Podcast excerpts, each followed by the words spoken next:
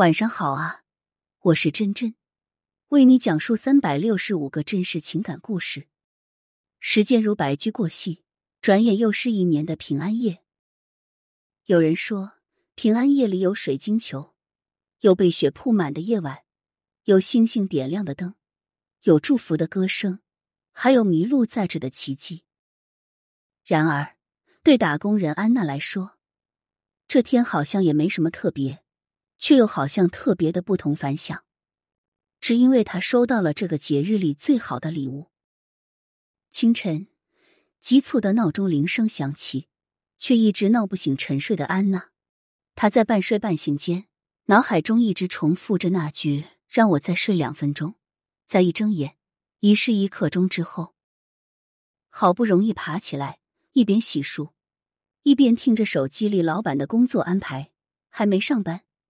紧箍咒就已经戴上了头，然而却丝毫不影响安娜美美的吃早餐。直到出门，安娜才发现，昨晚下了一整夜的雪，天与地看上去好像连在了一起，粉堆玉砌的，实在不忍踩上一脚。漫天的雪粒扑面而来，扑簌簌，簌麻麻。眼前的景致也不似那柳絮因风起，更像是在漫天撒盐般粗犷。踩着洁白的雪毯，听着耳边的咯吱声，看着沿街商铺烘托节日气氛的各种装饰，耳边响着悦耳的叮叮当的乐声，安娜的心情莫名畅快了许多，脚步都跟着轻快了不少。这个早上，每一个美好的瞬间都带给人奇妙的幸福感，就像泡泡一样慢慢浮出水面，化解了安娜上班路上的苦闷，也治愈了焦躁的内心。不经意间的小确幸，在不经意间发现，原来世间有这么多美好，只要是心中有光的人都能看到。通勤路上，看着行色匆匆的人们，身上或多或少带着些许喜气，就连往日赶不上的那趟地铁，都像在故意等着安娜似的，正正好，就连在车厢里都感觉不那么拥挤似的。来到单位。安娜看到自己的办公桌上有个包装精美的小盒子，是同事送的平安果。谁能拒绝这美好的祝福呢？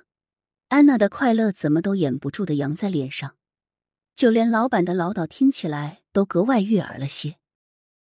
细小又温暖的小确幸，是悄然而至的美好，汇聚起来便是一天的大欢喜。拥有发现小确幸的眼睛。欣赏小幸福的感动瞬间，感受来自内心最简单的快乐。忙碌紧张的工作接近尾声，沉浸在文件中的安娜突然被老板点名。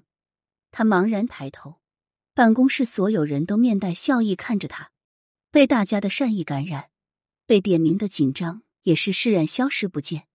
她转而朝老板的方向看去，老板对着所有人说。鉴于安娜试用期的表现，她的踏实能干大家都有目共睹，所以公司决定提前给安娜转正。四周不断响起恭喜声，才拉回处于懵懵然的安娜。脸上的欢愉，上提的嘴角，无不说明安娜内心的激动。每时每刻总能被不其然的幸福碰撞，这些微小时刻，就如同把一颗巧克力精准的扔进心湖内。不由泛起一丝甜蜜的涟漪，积少成多，那不是每天都浸在蜜罐里了吗？太阳要说晚安，月亮就来接班。安娜踏着轻快的步子，轻声和初升的月亮问好。柔和的月光晒去了她一身的疲惫，一路护送她回家。远远的，就好像闻到了妈妈炖的鸡汤，闻着沁人心脾的香味，感受来自骨子里的热度。脚步不由得加快了几分。安娜打开门，香味扑面而来，哇，好香！楼下就闻到了。妈妈笑着嗔怪：“就数你的鼻子灵，还不快去洗手！”妈妈的唠叨声不绝于耳，却丝毫没有影响手上的动作。要去帮忙的安娜也被爸爸赶出来，累了一天了，先歇会儿。爸爸把饭菜端上桌。瞪了一眼偷吃的女儿，恨铁不成钢的表情，配上最柔软的话：“饿了吧？饭已经好了，马上就能吃了。幸福在妈妈的饭菜里，在爸爸的关心里，也在他们的唠叨里，被人重视的感觉真好。安娜是饭桌上永远绕不开的话题。张阿姨家的女儿腊月结婚，你多会能带着男朋友回家？妈妈说。安娜的头已经埋在碗里了，沉沉的，实在抬不起来。爸爸在一旁和稀泥。安娜比张阿姨的女儿小半年呢，还能再等等。头抬起来了，安娜赶紧转移话题。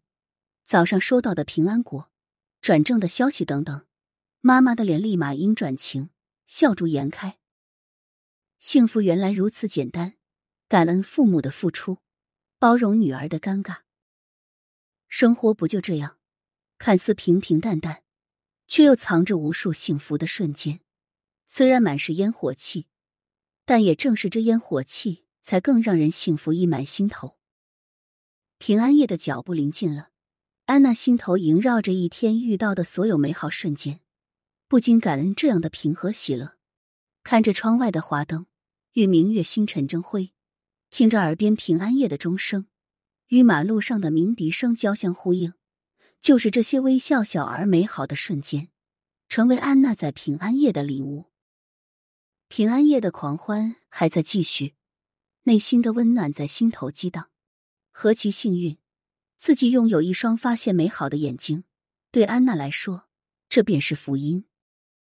心之感恩，人间处处是美好，心中有爱，世间事事耀着光。内心是什么样？看到的世界就是什么样。平安夜里，致最爱的人平安健康，时光不扰，余生安好。再致自己，一切顺遂，把握当下，珍惜拥有。岁月静好，小确幸无处不在。拥有发现的眼睛，才是平安夜的最好的礼物。